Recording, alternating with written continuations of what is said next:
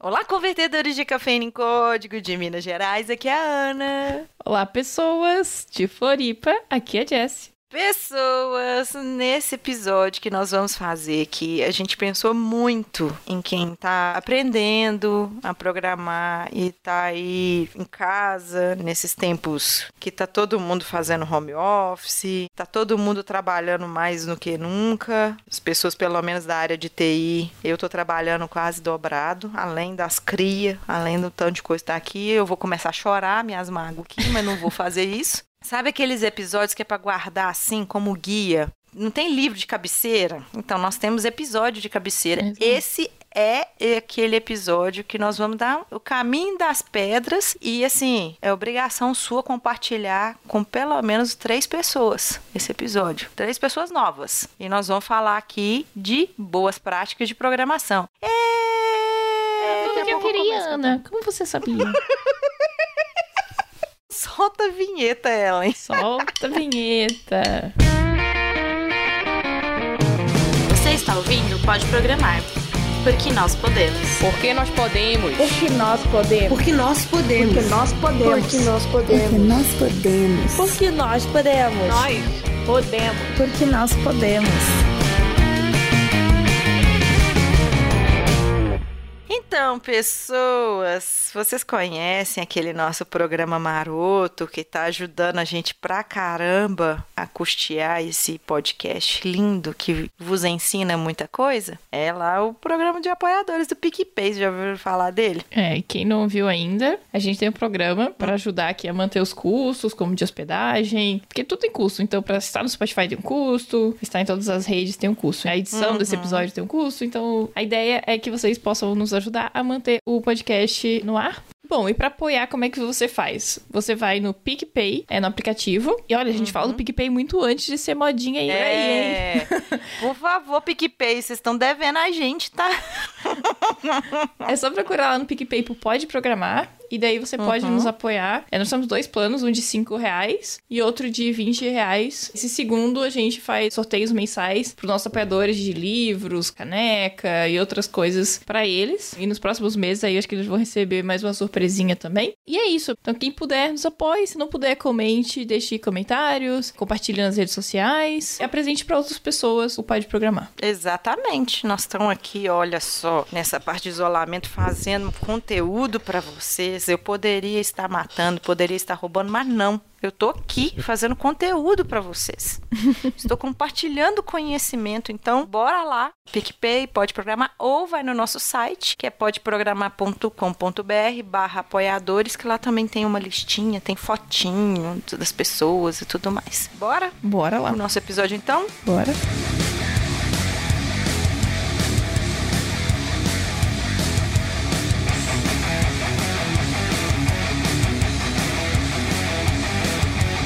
Então, pessoas, a gente sempre fala, eu e a Jess, ah, vamos falar de boas práticas, mas o que em si que nós vamos falar de boas práticas? E eu tô dando umas mentorias para algumas pessoas que estão na facul, não tem às vezes alguma malícia que a faculdade às vezes ela não passa, talvez todas as malícias que precisava. Olha, eu vou só me meter aqui e falar que eu dou aula na faculdade e eu ensino muitas dessas coisas e cobro em prova, inclusive. Olha aí. E aí, seguinte, a gente tá dando esse guia aqui. A gente fez um compilado de vários lugares que a gente achou, porque às vezes passam para vocês um livro X, um site Y, então a gente fez um compiladão aqui legal. A gente vai fazer comentários para vocês sobre várias boas práticas de programação. Não tem nada a ver com uma linguagem de programação específica, não tem nada a ver com alguma tecnologia específica. Isso aqui é para levar para qualquer linguagem.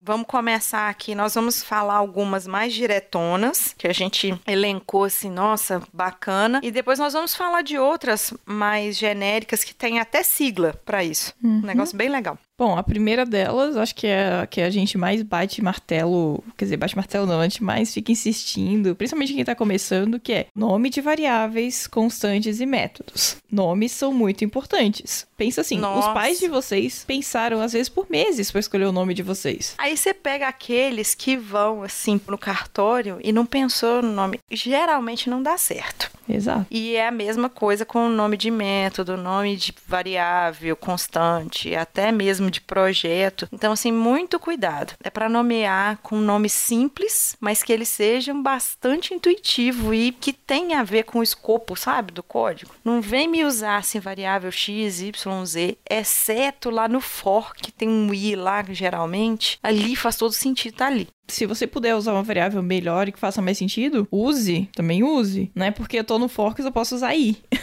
Bem, eu uso só i até porque tem outras coisas que a gente vai falar aqui que para mim faz sentido de deixar ali só i. Eu mostrei para a Jess um código aqui que eu usei um link que eu usei x. Quem não entende C Sharp, link é como se fosse uma função lambda, tá? Então, é uma forma mais, ela é mais bonita, né? Assim, ela é mais Uhum, elegante. Uhum. Só que vocês precisam, às vezes, um nível de maturidade maior pra entender, porque é muito abstraído, né? Então, você, ao invés de escrever um for gigante, ao invés de você fazer várias linhas de código, você faz em uma linha tudo que você precisaria. Tá, mas continuando.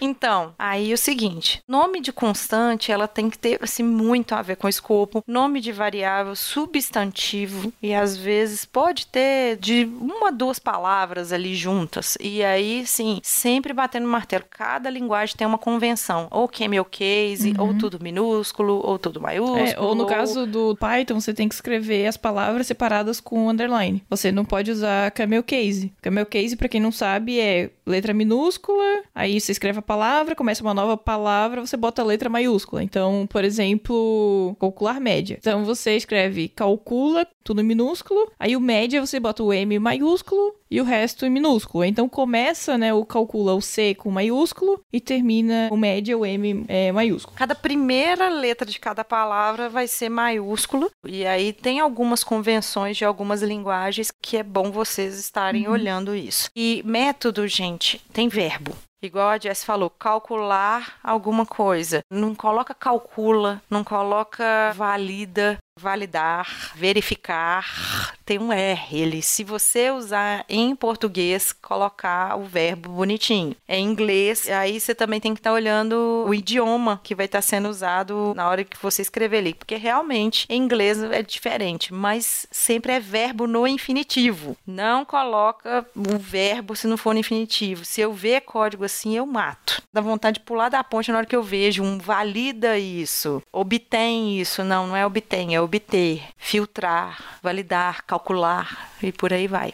Pronto, já fiquei mais calma já. Normalmente eu escrevo em inglês. E aí, quando eu vou escrever em português, eu tenho uma certa dificuldade em escrever o verbo no infinitivo. E às vezes eu escrevo muda, pega. Não, Jess, você não faz isso não. É porque é difícil eu escrever em português, é isso que eu tô falando. Então, quando eu faço, às vezes, eu, eu confesso Não. que eu comento isso. Então, é minha aí. Não. Vou te mandar meu código, Ana, em português.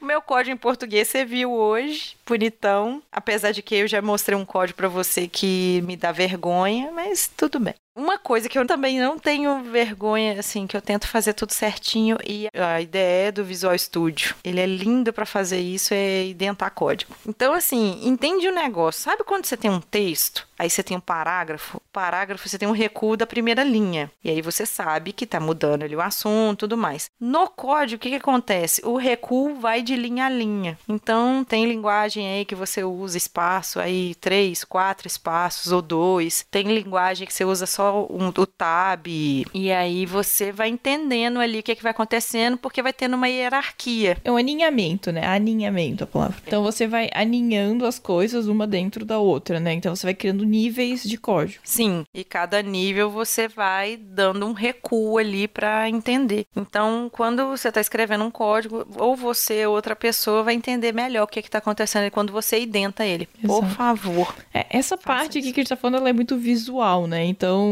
pra quem não entendeu o que é indentação, joga no Google, veja, né, visualmente a indentação acontecendo e veja exemplos sem indentação de código e veja qual é a diferença de leitura. Eu gosto muito de lembrar a programadores e futuros programadores que o que a gente mais faz como programador é ler, não escrever. Se você passa muito tempo lendo, é importante que o que você está lendo é legível, é fácil de entender. Escreva pra você, o seu eu do futuro não vai lembrar o que você tá fazendo. Se você não consegue escrever pensando no outro, escreva pensando em você, seu eu do futuro. Olha ela queimando pauta.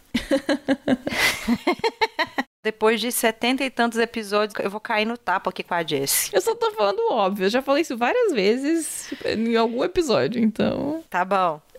Continua. Fala o próximo. Tá, o próximo é: escreva mensagens claras pro seu usuário. Nossa, sim. Não importa se é um input, né, um label de um formulário, não importa se é uma caixa de alerta, não importa se é uma Sim. mensagem de erro, escreva coisas que façam sentido. E, por exemplo, eu tenho uma mensagem de erro. Cara, trata o erro, sabe? Não joga qualquer coisa na tela pro usuário. Vai fazer sentido eu jogar na tela do usuário, ah, erro 333-2020X. O que, que o usuário vai entender disso? Ele vai ficar desesperado, correndo igual o urso do pica-pau com a mão na cabeça.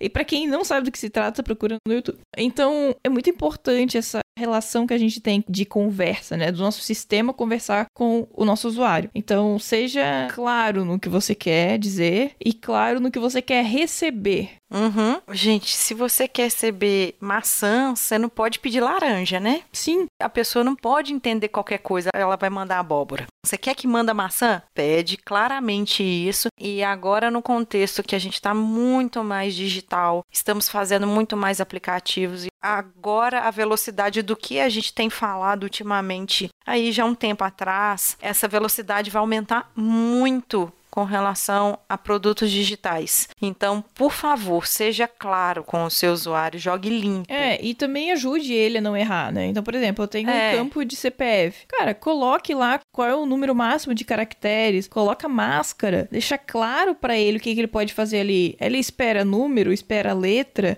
No caso do CPF, eu preciso botar o ponto, não preciso. Tudo isso é importante. Tem um aplicativo, eu tô tentando cadastrar nele, eu não consigo porque ele não aceita a minha senha e não me fala o que que é a benção da senha forte, que eu preciso fazer, qual que são os requisitos. A senha é tão forte, Ana, que nem ele pode te dizer como é que você monta. É, tem que ser tão secreto que nem eu sei como que eu vou fazer. Oh, meu Deus do céu, é uma plataforma aí de vídeo, eu tô querendo ver curso ali, uma outra plataforma, e eu não consigo, simplesmente consigo cadastrar. E eu tento colocar a minha senha forte padrão, aí quando eu mudo alguma coisa, ele fala assim, ah, falta isso. Aí eu, beleza, então eu volto, coloco a minha senha padrão de caracteres especiais e tudo mais, aí ele fala que não é. Aí você vai ter que fazer o quê? Você vai ter que entrar em contato com o suporte, vai onerar o suporte, dar custo para a empresa porque o desenvolvedor não informou. Aí vai chegar e vai falar assim: Nossa, aquela menina é muito palestrinha, tá falando coisas ali que eu já sei, já faz- sabe tanto que você não colocou. Então, por favor, gente, o usuário, às vezes, ele precisa de ser indicado as coisas, independente se o usuário é um usuário comum, se é um usuário avançado. Exato. Independente disso. Existem níveis de sistema visual, parte de design e de usabilidade do sistema que tem níveis de acordo com o usuário. Então, ah, eu tô trabalhando com usuário avançado, tô trabalhando com usuário iniciante. Isso muda. Então, por exemplo, eu tô fazendo um aplicativo voltado para um público da terceira idade. Cara, tem que ser o mais claro possível. Tem que ter botões grandes, eu tenho que ter letra grande, eu tenho que ter uma tela que vai conseguir aumentar a fonte. Então, tem um monte de coisas aí que às vezes eu tô trabalhando lá com uma turminha de dev de 20, 30 anos que não pensa nessas coisas, sabe? Não tem um time de UX ali para dar assessoria, não tem designer, não tem Não tem um time diverso Exato, pra estar não tem- vendo essas exato. condições. Exato. E aí não vai pensar nessas coisas. Então, pense um pouco fora da caixinha, sabe? Não pensa só em você que tá fazendo. O mais importante é a pessoa que vai usar o seu produto, né? Em cima disso tudo, gente, o que mais valoriza no sistema são os usuários do que o valor monetário que ele te agrega. Se eu dou a Netflix pra uma criança usar, se eu dou a Netflix pra um idoso usar, os dois públicos usam. Meus filhos usam o YouTube Kids, assim, minha filha de um ano, ela já tá sabendo escolher o videozinho que ela quer. Então ela já tá tendo poder de escolha, já tá tendo Não, poder de opinião. é, mas não é isso que eu quero levantar. O que eu quero levantar é que uma plataforma que tem uma interface intuitiva é que faz com que a tua filha de um ano e meio ou a tua mãe de 70 anos consigam usar. Entendeu? É isso que eu quero dizer. Então você abre um leque. A Netflix essa semana passou em valor de ações, se eu não me engano, a Disney. Claro, tem um monte de coisa aí que não é só o aplicativo dela e a usabilidade que conta, óbvio que não. Mas o que eu quero dizer é que assim, hoje no mercado todo mundo tenta ter um aplicativo tão bom quanto a Netflix. Uhum. Eu não sei agora, fugiu o nome, mas como se fosse campeonato de Flutter, que o pessoal tenta o mais rápido possível copiar aquela interface. Então, assim, pensa, se você consegue copiar rápido uma interface, é porque aquela interface ela é fácil de ser até usada. Então, se às vezes não tem muito componente, se você não deixa claro as coisas, aí vai. Então, beleza, vamos pular pro próximo tópico que a gente falou demais desse. Uma coisa que é muito importante, gente, usar blocos try-catch. Por exemplo, eu abro um método e eu coloco lá o try, coloco alguma coisa dentro e se der alguma zica, ele vai cair pro catch. E eu posso colocar N catches necessários. Eu gosto de exemplificar o try catch como se fosse, sabe aquela bolinha que tá ali na ponta da mesa que vai cair? Uhum. E daí você pega ela no último minuto? Não sei. Então, é tipo isso. Pensa assim, vai cair o copo, né? Ele tá ali na mesa. Ele vai cair, ele deu aquela primeira quicada e Exato. você conseguiu pegar ele no ar e Ou ele não, não, quebrou. ou não. Ou então você tem, tipo, uma almofada lá embaixo, por acaso. E aí, esse copo que ia cair e quebrar no chão e fazer toda aquela bagunça, não caiu. Você conseguiu pegar antes. Então o try catch tem esse sentido, assim, de você... Você percebe que vai dar um erro e você trata ele. Então, ao invés de eu jogar o vidro, copo quebrado na cara da pessoa... eu simplesmente mostro assim pra ele, ó, tá vendo isso aqui, ó? Ia acontecer isso aqui. Então, tipo, eu falo pra ele assim, ó, então, o seu copo quebrou, mas eu não preciso jogar o copo na cara da pessoa. Eu só digo, o copo quebrou. E com essa programação hoje, REST e tal, tem como você usar vários catches para você dar vários retornos. Então, a gente já falou já de HTTP code, por exemplo, código 200, aí o 200 é sucesso, mas aí a gente tem lá o 404, os 400, né? Para ficar mais intuitivo, voltando no que a gente falou anteriormente, então ajuda muito o seu usuário a entender e até mesmo você saber, ó, caiu nesse erro aqui, o que, que é que está acontecendo e tal, para você gerar log. Então, o try catch ele vai ser muito bom. E às vezes ele até tira um pouco de if do seu código. Hum, também. E isso aí é uma boa prática. É, aí já vai pro próximo ponto, que é Evitar. evitar if. Não, é evitar o if negando. Não, mas o evitar if também é uma boa.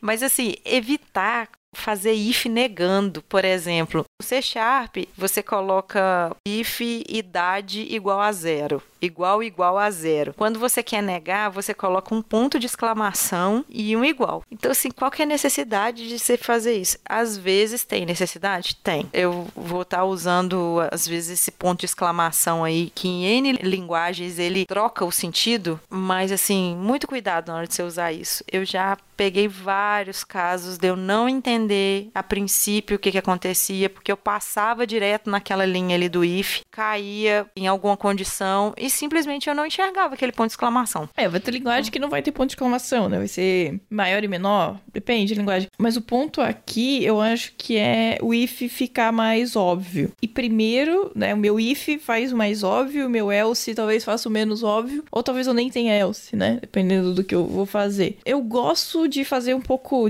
diferente, que eu gosto de sempre de sair do método ou sair do código o mais rápido possível, né? Sim. Então, Uhum. pra isso, às vezes, você tem que ir meio que ao contrário, né? Então, você, ao invés de dizer se tal coisa, faça isso, você vai dizer se não for tal coisa, sai do código. É, então, às vezes, aí você tem que pensar ao contrário. E aí você tem que negar. Exatamente. Ao invés de você precisar, às vezes, de um if e um else. Às vezes, você, com um if, você já vai bater aquilo ali. Mas, assim, evite ficar usando isso se não é óbvio. Se você tá só invertendo ali a condição, se você pode usar claramente a condição, pra que você vai usar negando? Então, vamos colocar uns ifs aí mais óbvios. E, se possível, não tem necessidade de você usar o else nem sempre. E às vezes você vai usar lá o if else, else if, Cara, se seu código tá cheio de if, eu acho, calma, dá uma olhada melhor, chama um amiguinho, senta do lado, amiguinha, tenta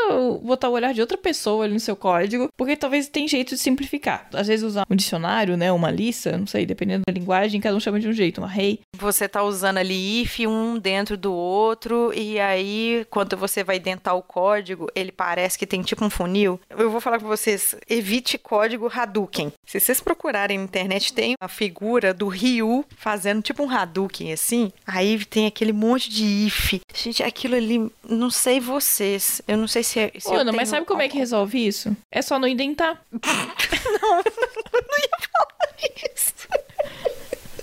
Pronto, daí o código vai virar o quê? Um grande bloco.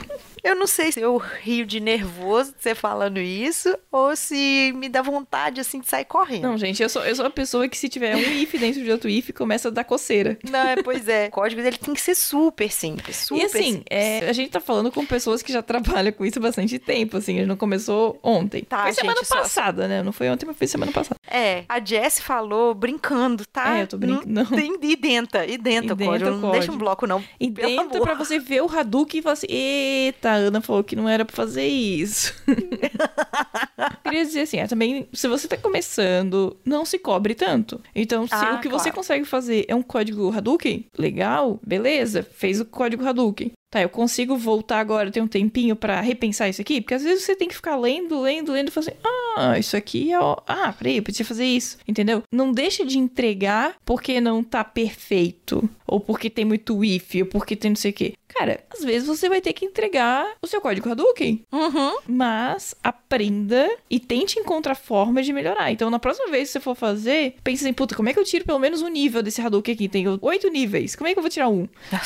Sabe? Então pense em Ai. forma de como é que a gente pode melhorar isso. E aí, pra isso, às vezes você vai ter que ler muito código, você vai ter que ouvir muito podcast falando sobre boas práticas, vai ter que ler Uhum. livros, vai ter que escrever muito código. E aí, um dia, isso vai ficar mais claro e mais fácil. Você fala assim, nossa, eu escrevia código Hadouken. Nessa linha que a Jess tá falando, que aqui eu falo muito pra algumas pessoas e eu tento fazer. Olha, eu tento fazer funcionar. Funcionou, aí eu olho ali, o que, que eu posso retirar daquilo ali? Que às vezes eu separo a variável, eu inicializo ela, eu instancio aquela variável, eu aumento o acoplamento da classe. Tô sendo um, um pouco mais avançada. Aí depois eu começo a pensar assim: como eu vou aumentar a coesão e diminuir o acoplamento disso aqui? Isso aí, gente, a gente já falou dessa situação já anteriormente. Então, às vezes eu paro para pensar se eu tenho tempo para eu refatorar, eu refatoro. Senão vai ter que ir do jeito que tá mesmo. Mas a ideia primeiro é fazer funcionar e depois você ganha refatorando porque você ganha performance nisso. É, O que acontece quando você já tem mais experiência é que você já começa de outro nível. Então você já começa mais à frente, né? Então você não perde mais tanto tempo cometendo os mesmos erros que você já cometeu antes. Mas, cara, ninguém nasce sabendo. Então as pessoas vão cometer erros. Não tente se cobrar muito se você tá no começo. Se cobre sempre pra ser melhor. Então, eu acho que é importante você olhar pra um código de seis meses atrás, um ano atrás, e falar assim: nossa, que porcaria. Porque se você fala isso é porque você melhorou. Agora, se você não sai do lugar, você não vai evoluir. Então é, é mais isso que eu quero dizer. E claro, quando você tá mais no começo e você olha um ano depois o seu código, você vai ver muito mais evolução, porque você era muito mais novato. Então o, o crescimento é, é mais rápido. Talvez depois de alguns anos você já não vê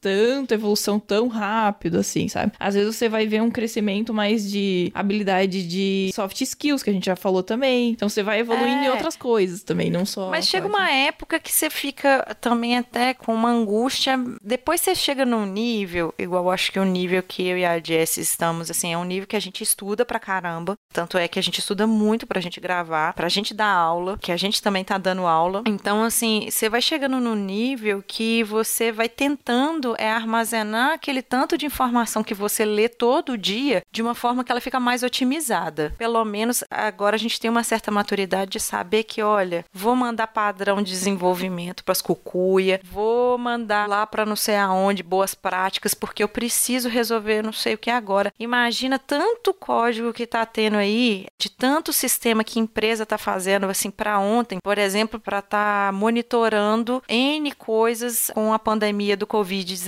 Tá acontecendo N coisas e às vezes não dá tempo de fazer. Então, às vezes você chega num grau de maturidade interessante que você sabe assim, olha, não dá tempo de eu fazer melhor que isso, eu vou entregar o meu melhor. E o meu melhor não quer dizer que é o melhor código. Então, você chega nesse nível de maturidade também com isso. O importante depois de um certo tempo é entender que a empresa tá pagando pra você entregar resultado. Para você resolver problema. Exato. E eu sei que isso é bem polêmico, a gente sabe. Só que assim, desculpa, cara. Às vezes vezes a gente não ganha pra entregar a perfeição que a gente quer. Eu não posso me sentir culpada por todo o código que eu não entreguei perfeito, ou toda a arquitetura que eu não entreguei perfeita. E depois, às vezes, com o tempo, você vai ter que olhar pra trás e pensar, ah, tá, agora com a visão melhor do todo, eu posso voltar e melhorar. Eu posso melhorar a arquitetura, eu posso melhorar o serviço, eu posso melhorar o código. Uhum. E também, assim, a gente nunca entrega, gente, o País das Maravilhas. Nunca. Nunca, nunca, nunca. Sempre a gente tende a melhorar. Então, assim, o que eu já falei pros meus meninos, a gente tem alguma pessoa que tem uma senioridade maior, essa pessoa ela vai estar trabalhando mais no nível filosófico do que no nível de código mesmo, de digitar, de gerar código. Aquela pessoa ela vai parar, pensar, refletir, vai tentar ver qual que é o problema, vai ver quais padrões, vai conseguir resolver aquele problema que ele está vivendo ali, o que ele está enxergando ali na frente, ou ele ou ela. Então, quanto maior a senioridade, mais vai estar enxergando problemas lá na frente. E aí são pessoas que vão estar trabalhando nesse nível muito mais filosófico até do que realmente entregar código. Também é outra forma que a gente vê de evolução, é isso. Quando você vai trabalhar muito mais pensando do que digitando. É, às vezes você pensa, pensa, pensa, pensa e uma tarde você digita tudo.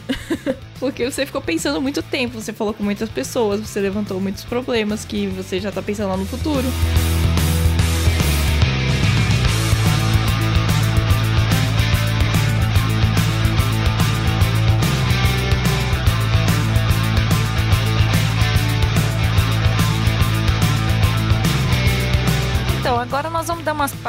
Aqui que elas têm até nome. Nome é, são siglas. Vou falar aqui do KISS. KISS mesmo, tipo beijo do inglês, que seria Keep It Simple Stupid. Meu Deus. Gostou do meu inglês? Nossa. Mas assim, o que, que a gente tá falando aqui, que quanto mais simples o código... Não, traduzindo, né? Traduzindo essa bela frase que você falou é: mantenha isso simples, pequeno paspalho. Eu- Adorei! Então, assim, quanto mais simples você manter o código, o seu eu do futuro vai agradecer. Pensa nisso. Tem uma pessoa, Kelly Johnson, que afirmou assim que a maioria dos sistemas funcionam melhor se forem simples e ele vai ser mais fácil de ser mantido do que fazer de forma complexa. Então, a simplicidade deve ser um objetivo fundamental no projeto e a complexidade desnecessária deve ser evitada. Isso o pessoal fala que é apertar parafuso com martelo, né? Uhum. Quando você só tem o martelo, qualquer parafuso leva pregado. É, ou então matar uma formiga com uma bazuca. Bazuca. Então, É. às vezes, você vai lá faz um, nossa, o maior padrão de projeto, parará, bururu. Nossa. Pega aquele livro pequeno ali de padrões de projeto e quer colocar todos na arquitetura. Nossa. Pois é, e aí você tem um probleminha pequeno, que era uma coisinha simples, sabe? E às vezes, é, o mais difícil é pensar de forma simples. É muito mais difícil. Você chegar no simples, ele é muito mais difícil. Porque você tem que pensar e entender muito bem o contexto. Você tem que entender muito. E às vezes, dependendo do seu trabalho, você não tem o contexto inteiro. Você só chega, só chega alguém e fala pra você, faz isso porque eu quero. Então você não tem tempo pra ficar pensando e filosofando. E aí você faz, aí você refaz, e você nunca chega numa solução simples. Olha, e isso é uma coisa que eu acho bacana de quando a gente está iniciando na programação, na prática da programação. A gente tem tanta vontade de escrever código, a gente tem tanta emoção, eu acho, de estar ali resolvendo aquele código, que às vezes a gente quer empregar tudo O que a gente que sabe. a gente sabe e isso é bacana. E aí com o tempo, com a prática, a gente vai conseguindo ter a sabedoria de ver a solução mais simples. Então é- eu acho muito bacana isso. Mais um ponto aí quando a gente sabe que a gente está evoluindo, quando a gente sempre busca fazer uma coisa mais rebuscada, busca fazer uma coisa mais rebuscada de novo. E depois a gente vê que não, de forma simples, é igual eu tava mostrando para a Jessie um código que eu fiz, como é a arquitetura que eu fiz esse código, ele ficou assim de uma forma enxuta, fácil. A Jessie ela tá começando a ter assim um pouquinho de familiaridade com o C Sharp e ela já viu, já entendeu, não entendeu bem exatamente porque eu não expliquei todo o contexto, o que que eu tava É, fazendo. no meu caso ela- é um pouco mais fácil porque eu já programo em outras linguagens e, sim, né, eu não tô aprendendo tava- do zero, então, mas eu entendo os padrões de projeto, então é bem mais simples, mas É, sua curva de aprendizado, e você bateu o É. olho ali, você já entendeu um Sim. pouco. É a mesma coisa, por exemplo, você sabe de diversos idiomas, Uhum. aí tem uma classe lá, por exemplo, tem os idiomas latinos, tem os idiomas anglo-saxões, e aí quando você ouve alguma palavra que é de outro idioma, mas de alguma classe, de alguma família, você fala assim, nossa, eu já ouvi isso em algum lugar. Então você já familiariza. Então eu acho legal isso. Outro tópico que a gente tem, que também é uma sigla, chama IAGNI, ou You Aren't Gonna Need It. Eu sou tradutora, né? É isso. Você não vai precisar disso. Não. O IAGNI, ele tá ali por trás ali da prática do XP, que é o Extreme Program. Não é o Go Horse, tá, gente? Aqui é Não, sério. não. Tô falando sério, a gente não tá falando de POG. Quem quiser ouvir POG, vai lá no episódio de POG, quem tá tentando falar sério. É, a gente tá falando aqui do XP mesmo, a metodologia, que ele usa muito esse princípio. Às vezes você tem uma ansiedade tão grande de colocar tanta coisa ali, ou às vezes fala assim: ah, eu acho que no futuro vai ter uma validação ali que eu vou precisar de fazer. Véi, se você não precisa daquilo agora, não faça. É, isso também tem a ver tempo. com o Lean, né? Que Sim. fala de que a gente tem que entregar agora o que a gente precisa pra agora. Entrega valor, sabe? Depois a gente volta aqui. Claro, isso pode criar problemas também, isso é bem controverso. Eu gosto de lembrar do site do iFood, né? Eu fui uma das pessoas que usei o iFood em São Paulo, sei lá, deve ter sido no dia do lançamento. Era um site todo branco que tinha uma pizzaria e você pedia por ali. E era isso. Não tinha cadastro, não tinha nada. Isso se chama MVP. MVP. Exato, que é o menor produto viável, né? Qual é o menor produto que eu posso entregar é, valor pro meu cliente? E aí foi isso que eles fizeram para poder testar se tinha pessoas interessadas em pedir pizza, no caso, pelo site, e se tinha pizzarias interessadas em vender a pizza pelo site deles. De ter um intermediário para isso, né? havia interesse. Então, essa foi a forma que eles encontraram de testar. O que eu quero dizer aqui do XP e do Yagni é, cara, a gente tem que fazer para entregar valor agora. Então, se eu for pensar em coisas muito à frente que ainda não sei se vai precisar, ah, eu vou criar esse método porque talvez eu precise, vou, vou criar essa classe porque talvez eu precise. Cara, você não precisa agora. Deixa que o seu eu do futuro se preocupe com isso. Ah, eu vou colocar na interface unicórnios, arco-íris e vou fazer altas animações ali com CSS. Não, velho. Faz um negócio simples. Tenta usar cores mais minimalistas ali. Se você ainda não tem uma diretriz do que, que você vai utilizar, vai, vai no simples. Vai no Bootstrap.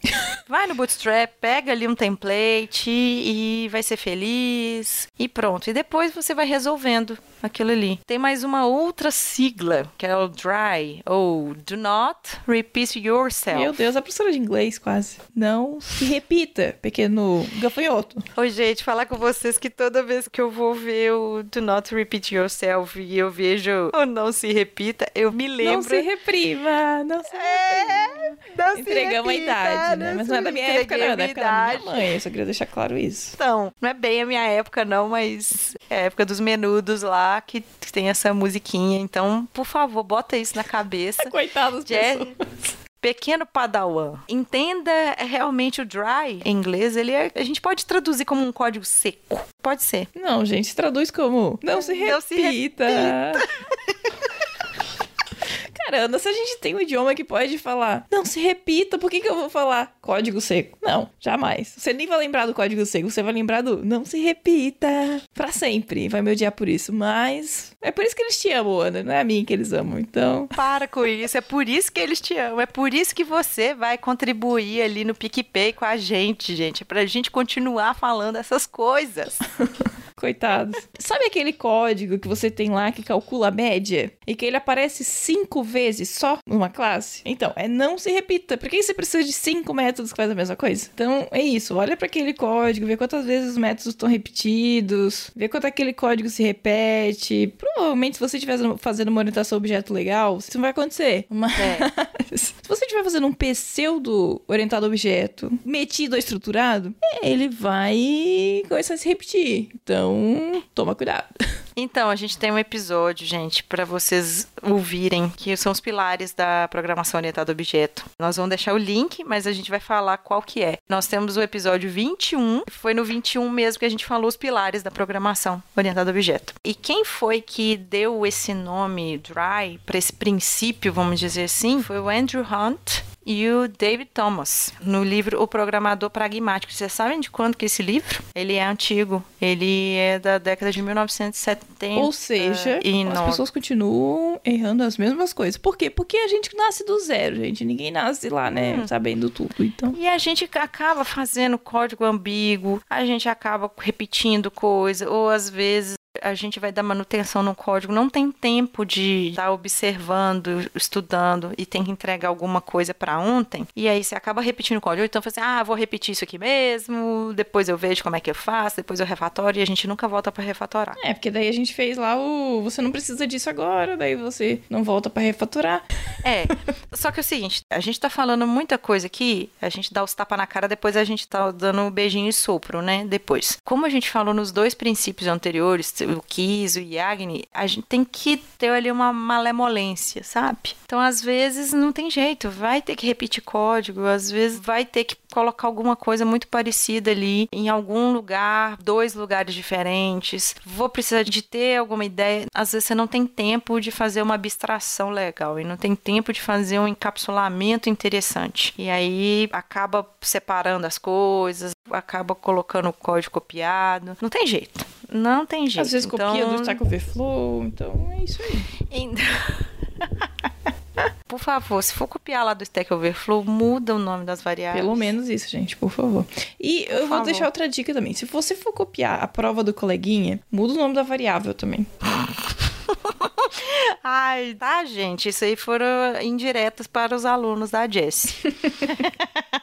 Ai, e tem mais uma sigla, na verdade um acrônimo. Ah, mas esse aqui é mais. Nossa, esse aqui ele rende um episódio inteiro. Já a gente rendeu. Já, já rendeu o Já episódio. rendeu. Que é o Solid. A gente lá no episódio 36, a gente falou do Solid. Faz e... tempo em que a gente falou dessas coisas. Faz. pra você ver. E a gente agora tá compilando tudo aqui para as pessoas e passando as referências tudo. Tipo assim, você vai naquele blog e fala assim: "Olha, eu já falei nisso aqui, clica aqui no link e tal". A gente já tá nesse nível já. Mas isso o que que acontece? A gente tá aqui juntando tudo o que a gente já falou para vocês. Olha só que serviço maravilhoso que a gente está fazendo. Ó, entregando de mão beijada para vocês um compilado de quase 70 episódios para vocês. Nesses momentos que a gente tá aí, às vezes sem nada para fazer, ou às vezes querendo ouvir um podcast. Ou você É. que tá lavando a louça enquanto ouve a gente. Ah, tem um episódio muito legal que Tem. chama Ágil para toda Exatamente. obra, que você pode estar ali lavando louça e usando metodologia ágil para isso. Esse é meu episódio favorito. Algumas diquinhas só pra gente arrematar o que a gente falou aqui. Então, se o código não for autoexplicativo, está errado. Uhum. É igual piada, gente. É, se você explica piada, ela tá errada. Então, Não tem graça, é a lembre-se, mesma fazemos código para os outros lerem e para dar manutenção. Ou o meu eu do futuro. Então, Isso. pense nisso. Alguém vai ler esse código depois. E aqui, uma coisa que é super importante a gente fazer, algum tempo a gente tem que ter pra ler documentação. Nem que seja quando você tá programando mesmo. É, vai lá, googla a documentação do que for, deve ter um get started, deve ter alguma coisa ali resumida pra depois você ir numa É. detalhada. É igual manual de instrução. Eu sei que ninguém lê, mas deveria. É, Evitaria problema. Então, exatamente. instruções. E finalmente, gente, pelo amor de Deus, acabou o código. Testa. Testa, testa muito. Testa colocando tudo quanto é jeito. Coloca caractere especial, coloca um monte de coisas. O seu código lá estão falando que é pra colocar 10, tenta colocar 50. E se você puder, escreva testes automatizados, por favor. Avisa pra gente que vocês estão conseguindo fazer teste automatizado aí, porque a gente nem tá tendo tempo mais de fazer isso. Eu tô fazendo, Você fale por você. Esfrega. É. então eu falo por mim. Esfrega na minha cara que vocês conseguem fazer teste automatizado e eu não consigo, não tô com tempo para fazer isso. E nós vamos finalizar deixando aqui todos os links de várias pesquisas que a gente fez, inclusive dos outros episódios que tem a ver com esse episódio. Esse link está lá no site, tá, gente?